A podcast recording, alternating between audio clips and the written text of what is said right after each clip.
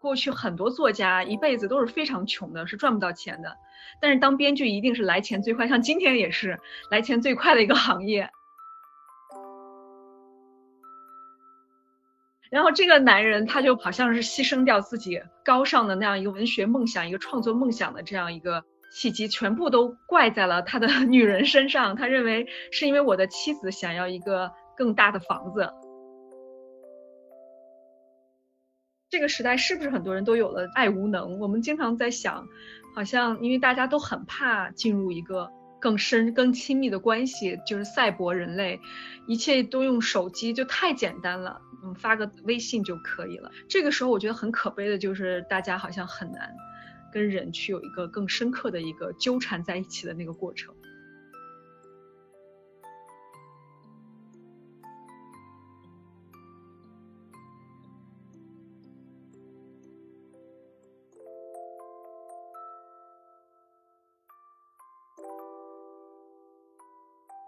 天的这位嘉宾是我很喜欢的创作者。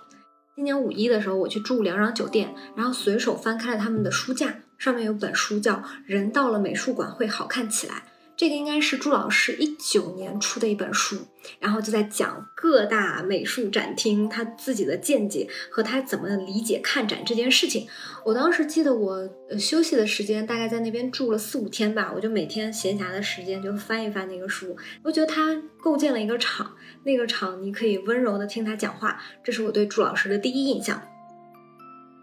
思思你好，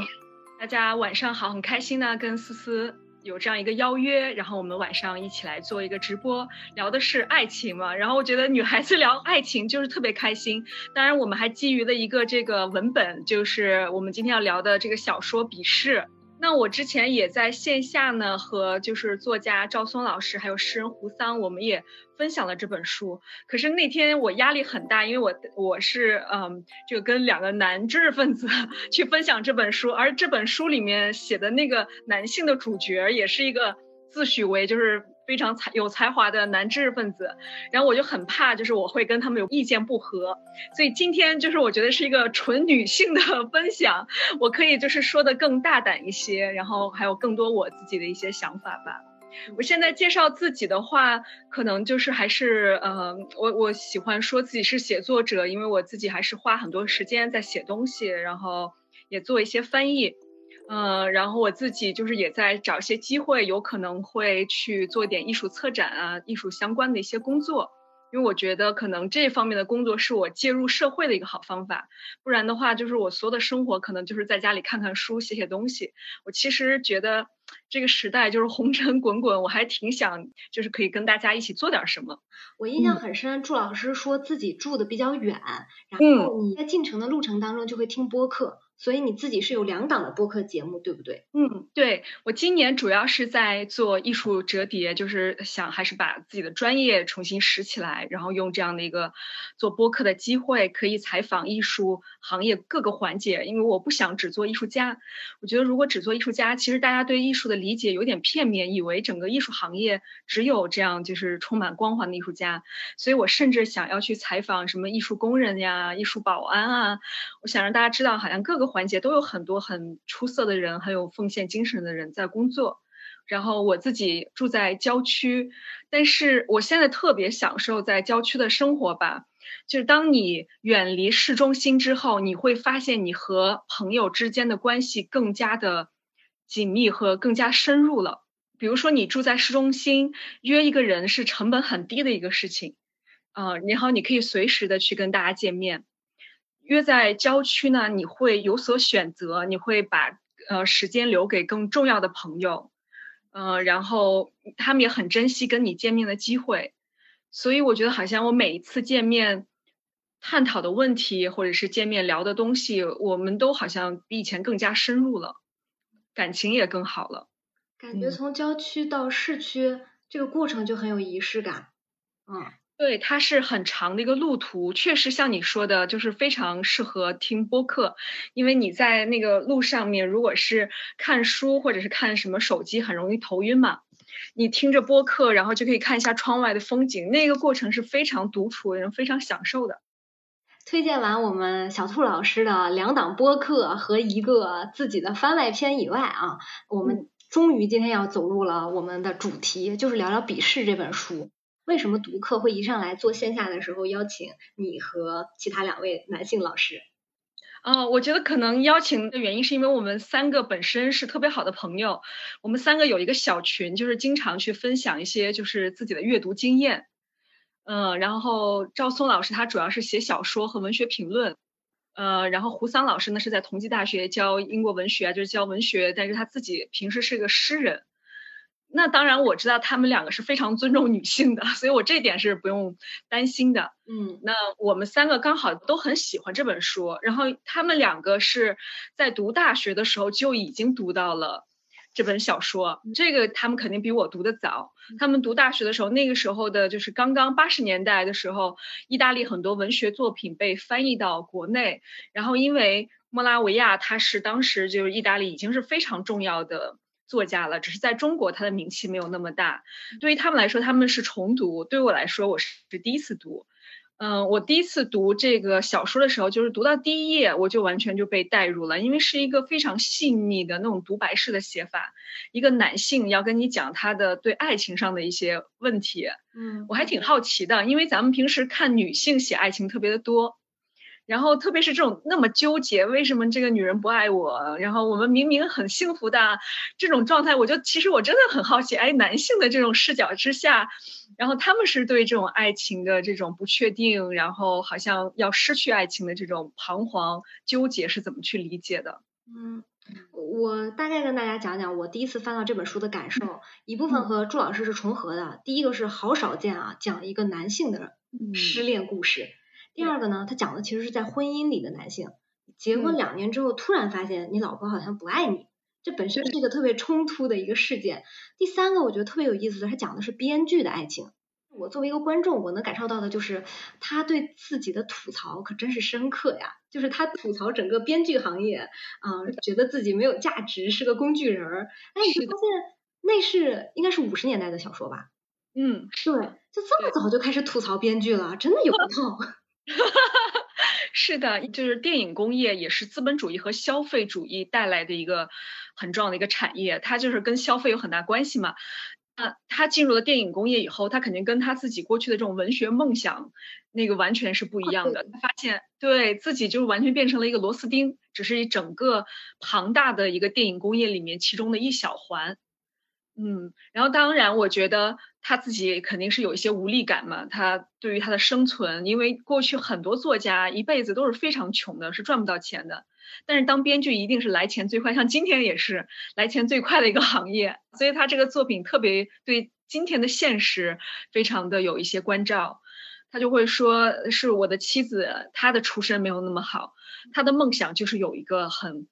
很很好的房子可以住在里面过一些这种幸福的日子，所以为了他我要去贷款，就是他 贷款然后去买了这个房子，就像今天很多这个年轻的夫妻也是 贷款买下自己的房子，嗯，然后这个男人他就好像是牺牲掉自己高尚的那样一个文学梦想、一个创作梦想的这个契机，全部都怪在了他的女人身上，他认为是因为我的妻子想要一个更大的房子。这本小说最后是被戈达尔改编成了叫《蔑视》，我就开脑洞啊，随便想，他如果在今天被咱们国内改编完了之后呢，肯定妻子就是一个拜金女的角色，他非常有那种鲜明的标签特点，叫我想要个房子。就我我经常有点分不清楚这件事，我觉得一个人势力或者一个人有目的，他就不是爱了吗？他就不被允许走入婚姻了吗？嗯。对，这个也是一个很好的话题。比如说，我们就从简奥斯汀说吧。简奥斯汀所有的小说里面，他一直在强调一点，就是他不相信无产阶级的爱情。比如说《艾玛》也好，然后或者是《傲慢与偏见》《劝诫》，他都会特别强调，就是你们要有一定的物质基础。但是他不是说让你拜金，要你说一定要拥有多少的财富，或者是你所有的目的都是为了财富。但是他的清醒就在于，因为那个时候十九世纪女性就是英国女性，她是没有那个财产的继承权。她意识到说，没有财产，没有这个经济独立，女性是无法获得这个幸福的一个嗯主体能力。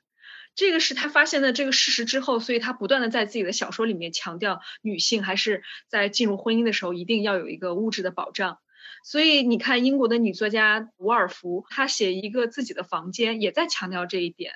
我特别能理解一个女人想要房子的这种心情。其实我觉得它不一定真的是个房子，它就是一个象征，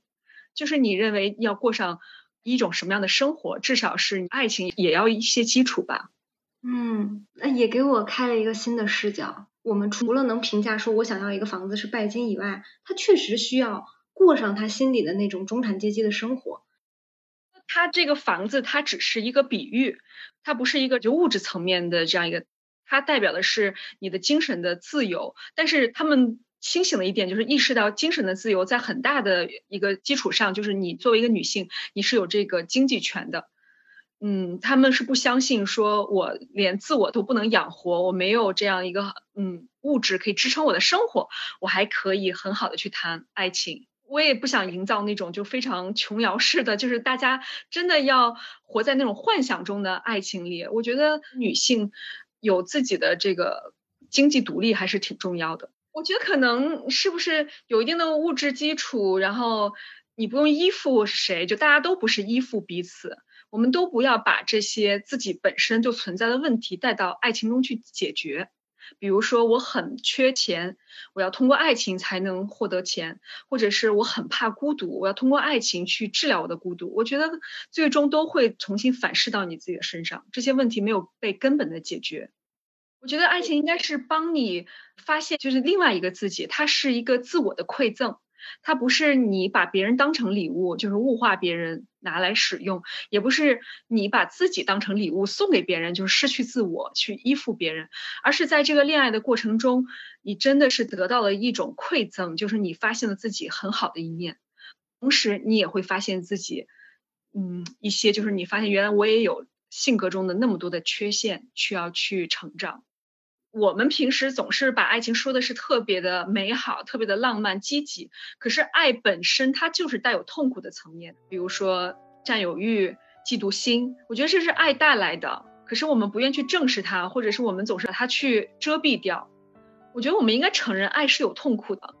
我们爱一个人确实是会产生嫉妒，会有不安，然后会焦虑，然后会想要就是去占有他，嗯。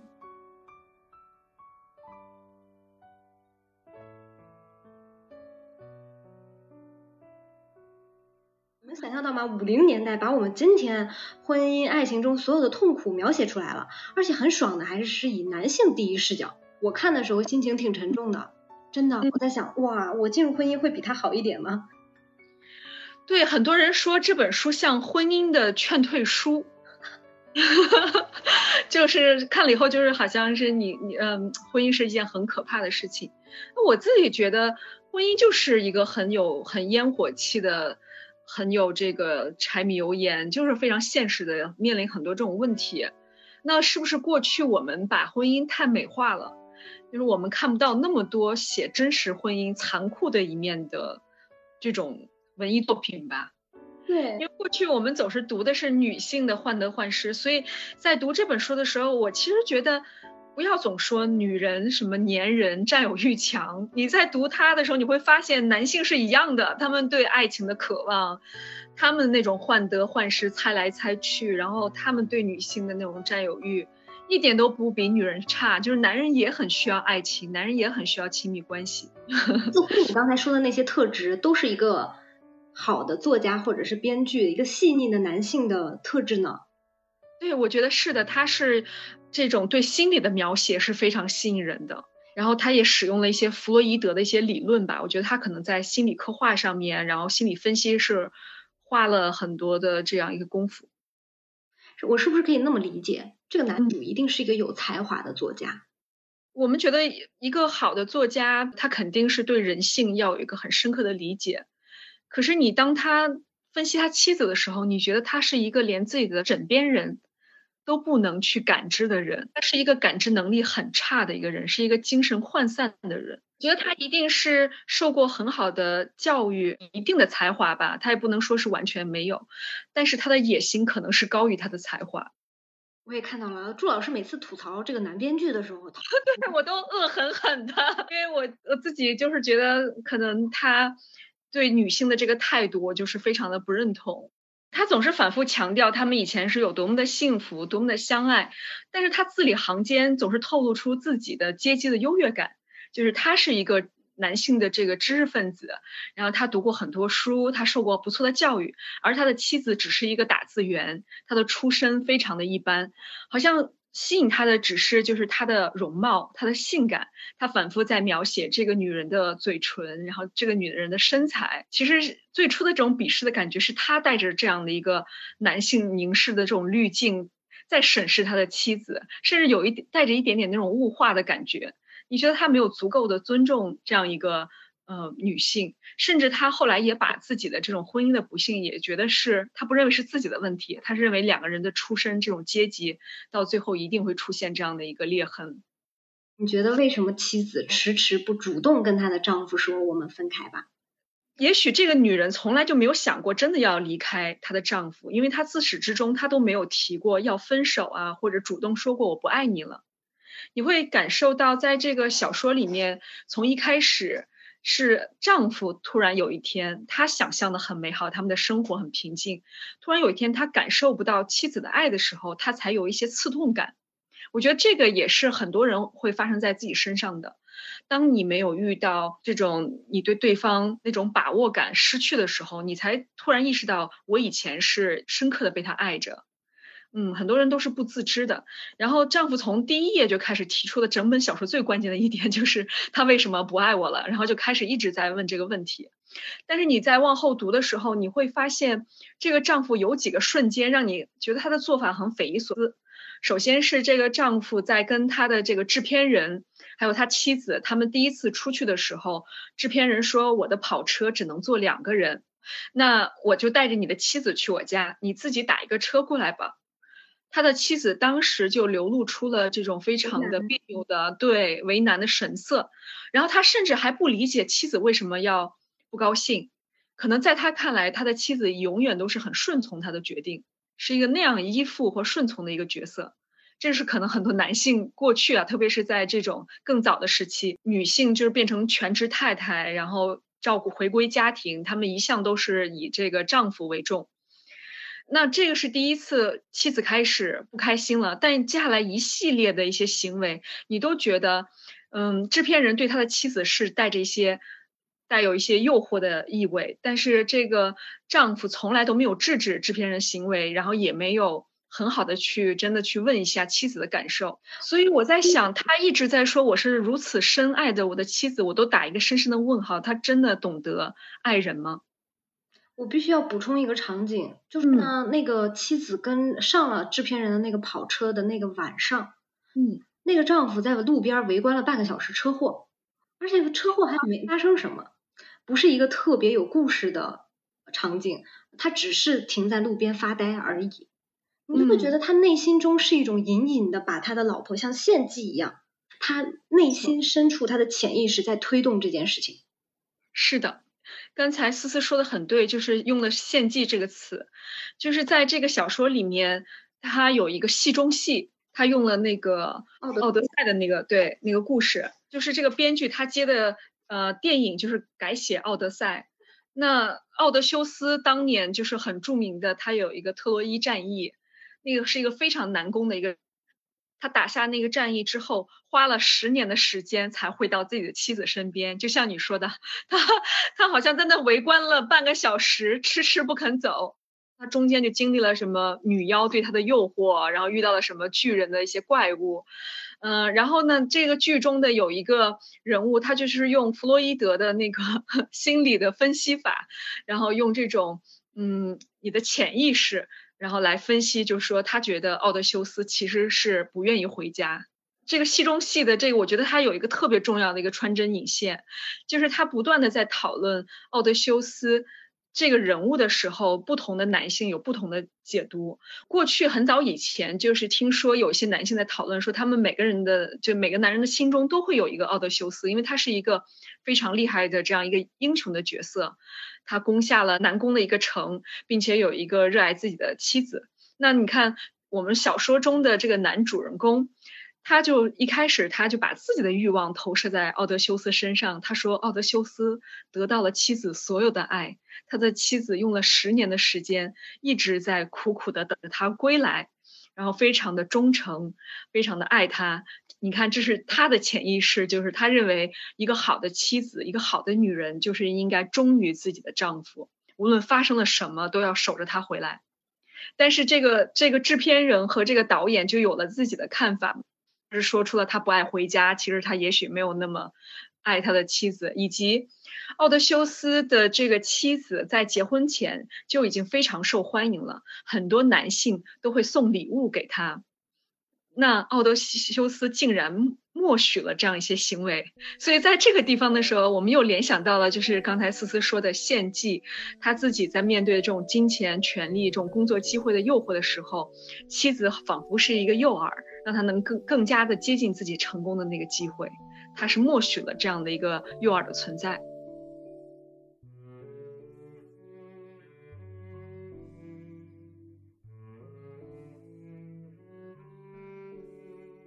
我觉得比较好玩的其实是这个书名叫《鄙视》。我读前半段的时候，我就隐隐约约老觉得有一种，这位编剧老师好像也不是特别看得起他的妻子。对我一直在想，鄙视这两个字是怎么发生的？到底是因为我不爱你了，所以我鄙视你，还是因为你天然的不足够尊重你的老婆、你的妻子？朱老师怎么看？思思，你的感受特别的好。他每次写到他妻子的时候，我都是特别的生气。比如说，我觉得可能这个男主角他对自我的不满意，他对事业的一些渴望。他没有能力去改变，所以他把这些原因都归咎到了是因为我妻子的原因。你看他后面买了房子，其实他自己是很享受的，可是他把这个想要拥有物质的这些东西，他也看作是我妻子的需求。嗯，然后你说的这个不沟通，其实你看妻子她也是一直从都没有从来没有向自己的丈夫袒露过自己的心声，她是一个被消音的这样一个角色，我们没有人知道她真实的想法。对呀。为什么是一个这样被消音的女性角色，在那个年代是非常普遍的吗？嗯，我觉得可能呃是作者在写作的时候，一个是他就想用一个纯男性的视角来写，所以你看这个妻子对他就是从来没有说过自己的内心的一些真实的想法，他是一个很被动的人。另外，他也是加强这样塑造这么一个角色，就是我觉得他是有一点点代入。性的角色，或者是他对这个阶级的人非常的了解，就这这样子的男性，他们的虚弱，他们的这种嗯对爱的能力的缺失，对自我这种好高骛远、自视甚高、自认为有才华，然后但是确实又没有行动力，是行动上的矮子的这一类人的一种批判，嗯，其实是非常的讽刺了。你会读的时候会觉得，有的时候也觉得这个男性很可怜。然后你会也会觉得是一种作者也对他很刻薄的，很像拿一把手术刀一样把他解剖了。你看到他内心的这些种种的软弱，种种的懦弱，嗯，他不能够很好的理解他的妻子，他无法走进他妻子的内心，也让我们跟着非常的痛苦。我始终读的时候很别扭，这个别扭来自于我觉得这段关系好虚假哦，就好像是一个壳子跟另外一个壳子的对撞。他们只有对撞，他们没有融合，他们也没有彼此的理解，甚至也从未真的沟通过。嗯，好像我年轻的时候也喜欢谈这种恋爱，就是我完全把对方想象成一个很完美的人，但因为我的这种投射和想象，就把对方架在了神坛上，然后对方也会觉得很别扭。我要像你的想象一样表现的很完美很好，我们从未有打破那个壳子，露出真实的自我，让彼此看见的这么一个过程。嗯。没错，所以在读这个小说，他从一开始讲到他跟妻子的阶级不同，妻妻子多么美，那个时候我就我就对他们的爱情就产生了很大的怀疑。怀疑。对，我觉得他们好像没有爱上，就是像你说的，他们是隔着面纱的，他们没有看到一个最真实的一个男女。嗯嗯，这个其实是很多爱情破灭的很重要原因吧，就是好像高开低走。就是刚开始的时候，真的是一切都非常的美好，是一个巨大的。粉色泡泡，但是越了解你一点，这个爱就会消失一些。但同时这个也说明，有的时候你并没有那么爱对方，你爱的还是自己，你爱的是一个幻想的人，你你爱上了一个符合你想象中的人，让他来配合你自己去表演这样一场爱情。你是你自己不能接受真实的他，你非要不断的去幻想，给他加戏，给他加很多所谓的那些好的优点，但终有一天你看到真实的一面，你是无法接受的。你还记得小说的尾声，前面其实一直是他在怀疑他的妻子，他们并没有做什么任何出格的事情，但是在尾声，当妻子真的和制片人有过一些亲密举动的时候，他是推开那个门看到了。可是他什么也没有说，就当做没有发生。晚上还跟他们一起去吃饭。后来他的妻子因为这个事情是很不开心的，觉得他好像有点不像一个男人，竟然对这个事情可以没有做任何的反应。读到这里的时候，我觉得他所谓的在乎，不是真正的在乎这个女人，他在乎的是这个女人是不是对我好，他其实还是在乎的是自己。然后这个地方，我觉得仿佛也感受到他妻子对他的这个鄙视有这个层面，就是你可以容许我跟其他的人去暧昧，甚至是是你的工作伙伴、你的这个带来利益的人，你让我去跟他这样，你都没有任何的反应，这也是让我觉得很鄙视的一一些地方吧。或许这也是男主鄙视自己的原因，他一定是鄙视自己的，嗯，他也感受到了自己在这些方面。只是他不愿意去说破。你有没有看过有一部电影，就是那个《幸福之路》，也是刚好是同一时代讲这个中产阶级家庭的这样一个呃非常真实生活的一个电影，也有他的小说版。然后这一方面就是都是在战后出现的这些作品，他们都是围绕着这个家庭。呃，然后具体人们的一些生活，好像那个时候的女性急于进入一种循规蹈矩、非常有安全感的生活，她们都会特别强调我要住进一个怎样的房子。幸福之路刚开始，他们也是搬进了一个特别漂亮的房子里。幻想着自己从此就能过上一种非常美满的人生，这样的一种状态。像这个小说一开始也是这样，就是这个妻子，她小的时候因为家里条件不好，她特别希望通过婚姻，我也能拥有自己的房子。当丈夫一开始说我是买不起房子，我们要先去租房子的时候，他的妻子就哭得特别的伤心，仿佛就失掉了这种人生的希望。后来有钱去，就是贷了款去买房子之后，他的那个妻子，就是甚至觉得自己的丈夫都更加有性魅力了。两个人就在那个布满了灰尘、油漆未干的空房间里面，就发生了不可描述的事情，就是好像是一个男人的魅力都通过那个房子去展现了。那你就是，但是我们以前看的很多文学作品，好什么童话故事，都是两个人的结局就是幸福的生活在一起。那究竟如何生活？我们从来都没有这样更多的一个范本。这个小说其实还有包括我刚刚说的那个小说《幸福之路》，他们都是提供了，嗯。这个两性，他们真的进入了这个非常有烟火气的真实生活会经历的一些问题，那就是你的爱情可能会开始变得暗淡，开始缺少了激情，你要面对的很多就是事业、家庭所带来的障碍。这个时候，我觉得就特别考验两个人是不是能够一起成长，然后一起能克服障碍，失去自己生活的重心，而不是变成了那种非常空虚的这种中产。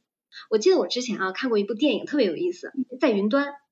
嗯嗯，我不知道你有没有看过，是讲谈判专家的。它里面就讲啊，那个谈判专家的助理很年轻，大概是二十二十五岁的一个年轻姑娘。她对于自己的另一半是有一个完美幻想的，她应该养一只狗，在郊区有个大房子，就是完美戳中了我们刚才说的中产阶级的想象。就她应该是一个什么画像？因为她还是没有真正的去爱一个人。他还是爱了一个自己的幻觉，然后他试图把一个人装进去，就他已经有结果了，他不需要再去爱情中开什么盲盒，他已经画好了一个用户的画像，他只是把不同的人放进去，然后发现啊不匹配，再把它丢出来。你像爱了一个假人，就是一个完美的一个形象，但是那个肯定是不存在的嘛，就我们刚刚说的那是你的一个幻想，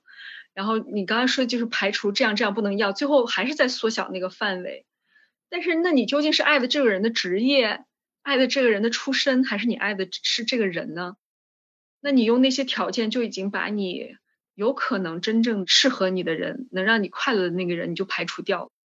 我觉得特别好的一点是，如果我们今天是来解决观众的问题，可能很多观众不能把这些很细密的、很扎实的个体的例子告诉我们。但是我们可以通过对一本小说的解读，通过对文本的解读，告诉大家，你看啊，这些这些这些都不是爱，这样这样做都不是在乎。嗯，是的，整个小说你会觉得好像他们就活在一个非常小的世界里面，人物也很少，妻子、丈夫、导演、制片人，就这些人翻来覆去，就是一个非常贴近我们生活的这样一个作品。普通的读者也可以读到很多东西。莫拉维亚这个人就很特别，他自己是出生在一个非常富裕的犹太家庭。他小的时候是得了那个骨结核，我还专门去搜了一下什么是骨结核，因为我们都知道肺结核嘛，它是相当于就是肺结核，然后通过血液循环进入骨头。那还好他们家比较就是有一定的经济实力，所以他就在休养院待了很长时间自学的。所以也有人说他是野生作家，但这个说法就是那天赵松老师说这个说法肯定已经不合时宜了，因为毕竟他已经是一个这样文学大将级的作家，他在意大利是被看成像中国的鲁迅一样的级别，就可见他的作品的影响力。他的这个小说很重要一点，就像你说的，一晚上停不下来，就是他有一条线一直在拽着你走。这个就是我我觉得他好像是参考了悬疑小说的那种写作方法。让你一直想要探取问题的答案，找到案件的一个凶手。另外，这个小说其实是蛮简单的，它也没有使用大量的什么倒叙啊。可是它里面，呃，借鉴了当时就是电影工业，所以可能因为电影工业在当年非常的发达，它里面有很多画面的写作方法是非常的像那个电影的画面。比如说，特别是到了结尾的时候，他梦到自己的妻子在一个船上那个情节，就非常的蒙太奇。它有很多这样的手法，让你觉得那个画面很好看。再有就是，我觉得他用了两条线的叙事吧，就刚才我们讲的那个戏中戏，用《奥德赛》这样一个荷马史诗、一个经典的作品放在里面，不断的穿插，一下子让文本的这个复杂性、可读性就好看了。如果没有这个戏中戏，真的就会差很远，就会单薄很多。就这几个点放在一起了，你就会觉得这个作品是一个很耐读、很好看的一个小说。你有发现我们在读这个小说的时候，这个男人除了想知道妻子为什么不爱我之外，他从来没有想过如何去修复他们的爱情。这个我看了也是非常生气的。我觉得这个男人完全没有就是可以跟一个女人进入一个深度关系的能力，也没有修复爱情的能力。当你的感情出现了问题，他是无所作为的，他只会抱怨，只会猜测，然后只会发出那些牢骚。嗯，但我觉得可能有时候爱情就是跟其他是两件事情。嗯，爱也需要去学习去成长。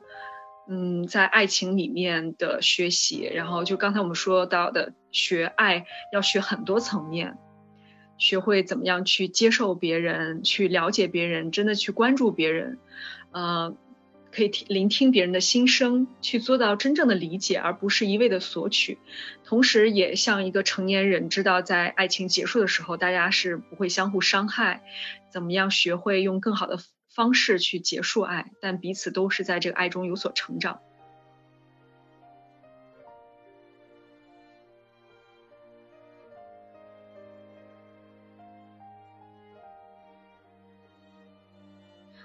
常想到一个，因为我们今天聊成年人的爱情嘛，我就经常会想我自己朋友的场景。当我问我朋友你到底喜欢你女朋友哪一点的时候，如果他的第一反应是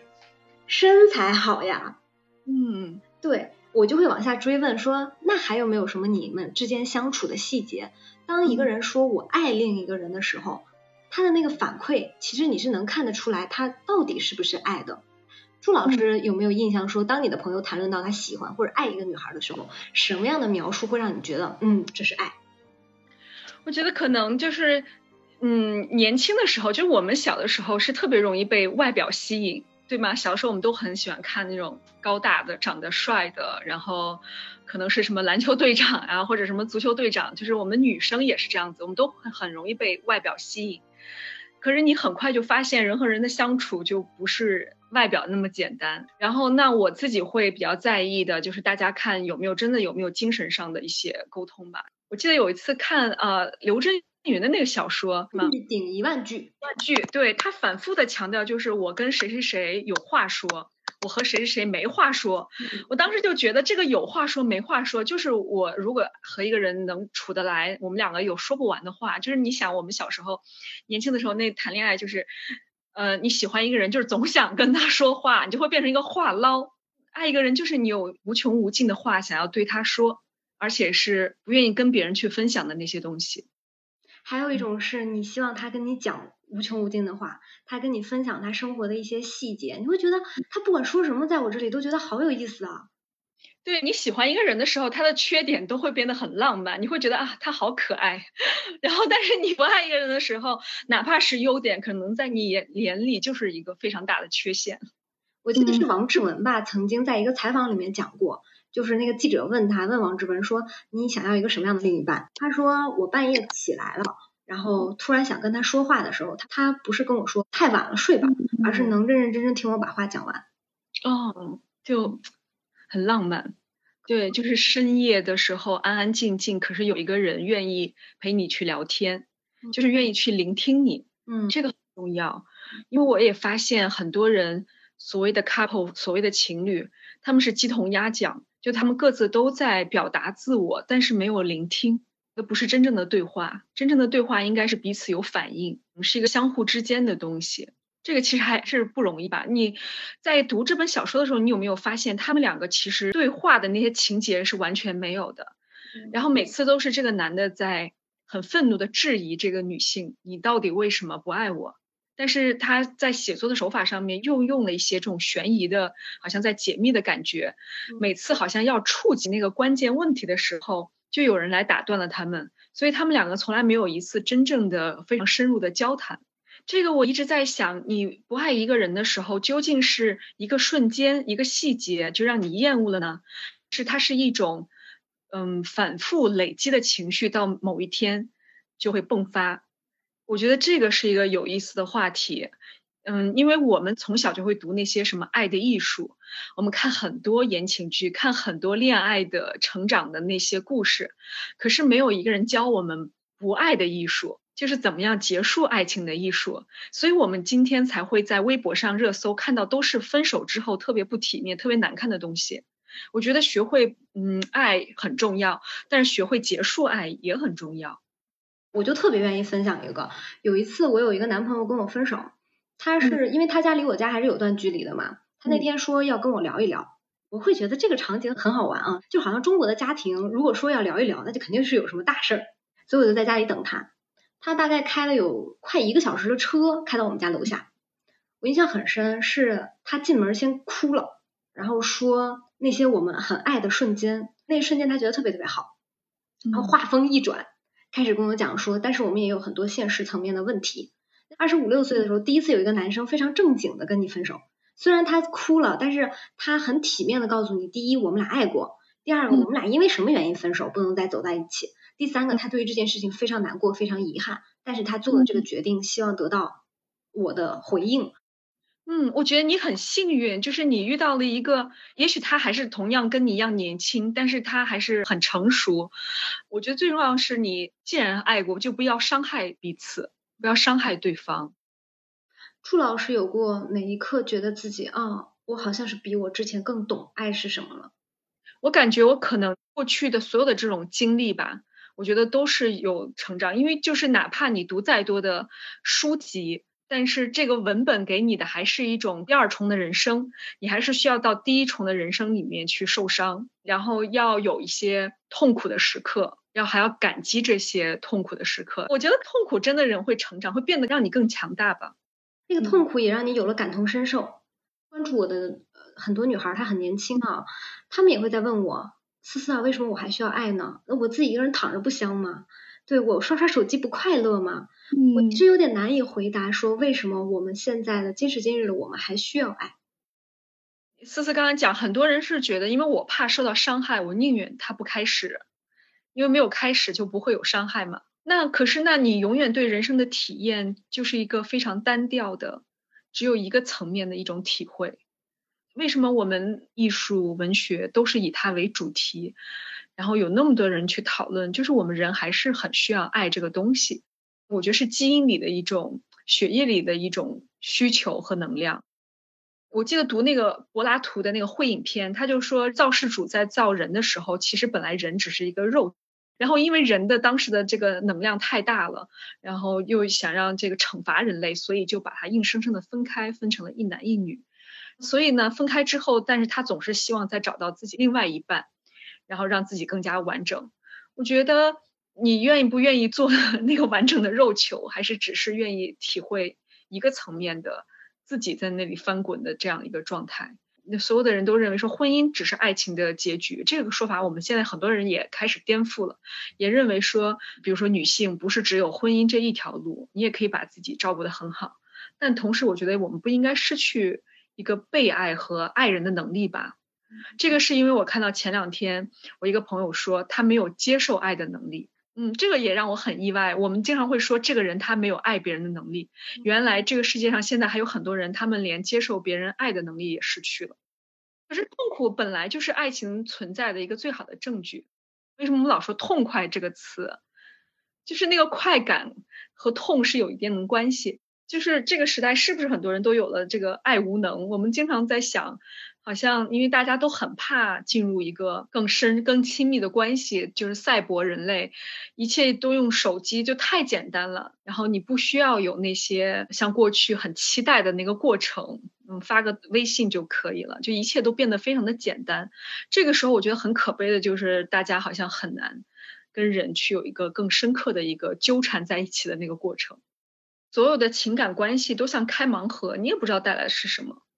它都是一个很盲目的一个状态，因为你没有往前走，你不知道前面是深渊还是什么。可是你只要你跌进去了，你愿意爬上来，接着往前走，或者是知能够识别这些障碍，那你就成长了。如果你总是同一类型的人，总是犯同一个错误，我觉得这样的爱是没有成长的。开盲盒这个例子特别好，我觉得很多人没有开盲盒的快感，来源于他觉得盲盒是别人塞给我的，不是我自己的选择。嗯，我没有想要开盲盒，别人硬给我的，这个也是，也是有点像鄙视这个小说里的感觉一样，就是婚姻到底是不是你的自我选择，到底是不是由你自己发自内心做出的选择，还是你觉得年纪到了，我该选择一个婚姻了？对，我觉得就是要有主动权嘛。你不是应该只是一个被动的？这个所谓的被动，是因为过去我们的文化观念觉得女性是一个被驯服的一个状态，女性太主动了，好像才是有问题。一直我们的传统文化都是认为女性是等待、被挑选，然后这样才是一种呃非常纯洁的一种形象，然后是失去了主动权的。但我们现在越来越意识到，我们女人是不应该。失去我们的一个主体性，我们就是一个非常平等的关系。你可以选择我，我也可以选择你，不存在我永远是被选被挑。嗯，女孩子应该更勇敢。如果遇到喜欢的人，不应该考虑那个层面。如果一个男生因为你主动而看低了你，我觉得这个男生也是有问题的。他没有真正的就是尊重女性。他没有尊认为就是彼此之间就是大家都可以，但有一些男性他是很欣赏这样主动的女孩，我觉得这样的男生是值得被开的盲盒。我希望说女孩一定首先你基本的价值观就是这个男性他是尊重女性，他认为男女是平等的，这个真的是很重要，最基本的一条。对，如果这个男性完全就是把女性看成是我的一个财产，我拥有的东西。物化女性，那我觉得这种盲盒就是一开始就不要开了，肯定到后面是伤害，他一定是控制欲很强，他一定是把你作为一个私有财产在使用。因为每个人都是独立的个体，有不同的成长背景，然后有对不同的事情的理解，但是基本的就是你们的价值观、三观，你们对很多问题的看法一致，比如说善良啊，然后呃男性和女性之间的这样一个平等啊。说不完的话呀，那我觉得肯定都是有一个磨合的过程，以及相互的去退让。我我自己觉得，比如说退让或者认输，在情感里面不是坏事。为什么你总想赢赢对方呢？嗯，你总想要征服对方、战胜对方、碾压对方，一定要靠什么？你的冷暴力，或者是你的那些嗯发脾气，然后然后要让别人承认你厉害。我觉得那个也是不懂爱的表现。但我同时特别理解，你有没有发现哦？年轻女孩其实也挺苦的。这个苦在于，一方面我们是要跟男性竞争的，我要在职场上跟他们竞争，我要在事业上跟他们竞争。嗯，同时我还要爱他们。我一面要竞争，一面要爱他们。我有的时候也不知道我我要不要赢啊。对我，我经常切换不出来，因为你也想嘛，其实我们家庭很少正儿八经坐下来跟我们说，对什么是好的爱情，都会说这样这样的男生不要啊。嗯，家长们总是帮我们排除了那些错误选项，那什么是好的呢？或者什么是我应该追求和争取的呢？对，就是柏拉图那个会影片里面说的那个，我们被分开的那个男女。我觉得这个是就是他的一个想象，怎么可能有再可以找到那个完全可以 match 在一起，然后变成一个肉球呢？那就不可能。有时候爱情像一个天平，一方面是你的爱带来的快乐，另一方面是带来的是痛苦。快乐是不是可以胜过那个不高兴的那一面？但你一直属于一种很痛苦、很焦灼，然后很紧张的一种状态里，那就说明你的天平已经偏向了不好的、消极的那一面。这种爱情可能才是真正有问题的。我们今天谈什么是成年人最好的爱与理解，就你能理解他，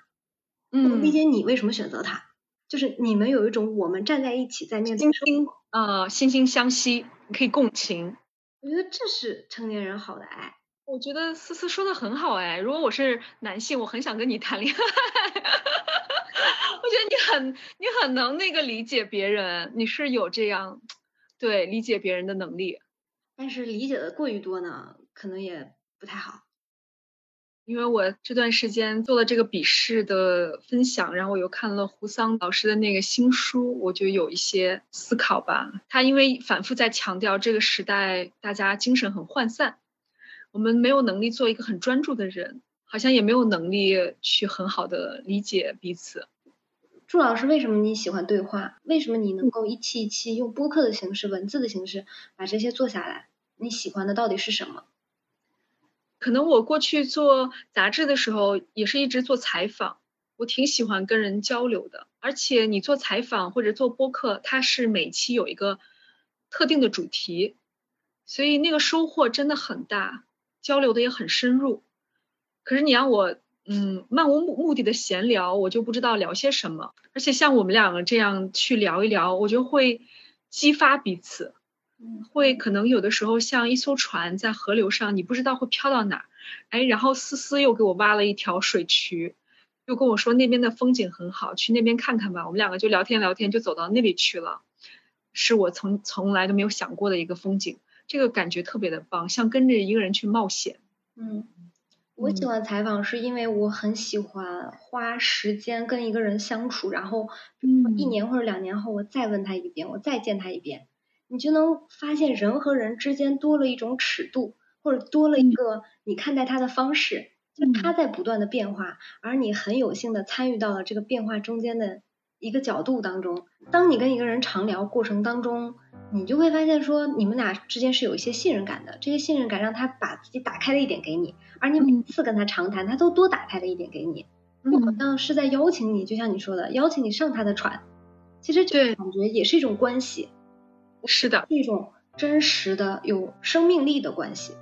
是的，而且大家在交流的这个一个小时、两个小时，他一定是全情的投入，把他能有的经验、他的好的想法，尽量的都给你。我觉得这种是一种特别的无我的状态，就是大家回到了作为一个人人性可以承载的那个特别好的那个特质。我特别想分享一段话啊，嗯，是小兔在上一场线下去分享《笔试》这本书的时候，最后的一个结尾。我们以为爱人，却爱的是自我的渴望，爱的是幻想出来的假人。一旦肥皂泡破裂。原形毕露就太丑太残酷。